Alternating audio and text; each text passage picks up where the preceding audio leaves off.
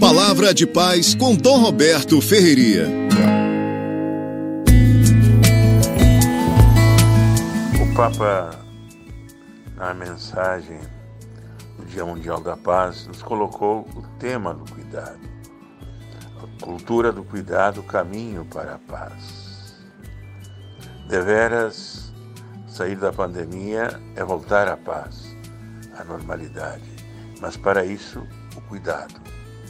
O cuidado de termos assim muito respeito pelo corpo do outro, no distanciamento, ao falar, usar as máscaras, que são as que evitam 90% da transmissão dos, das partículas que podem contaminar.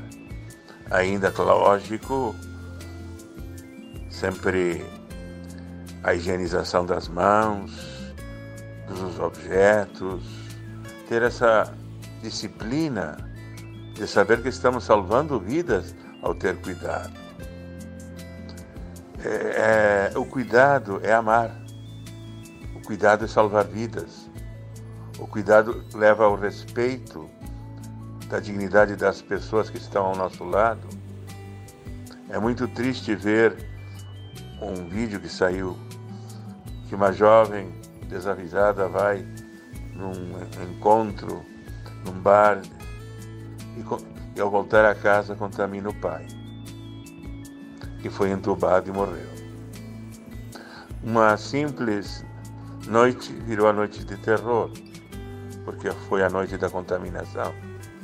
Então, gostaríamos de chamar a atenção a viver com lucidez, a termos essa condescendência com o outro, estar sempre concentrados no que estamos fazendo ao caminhar, para evitar contatos.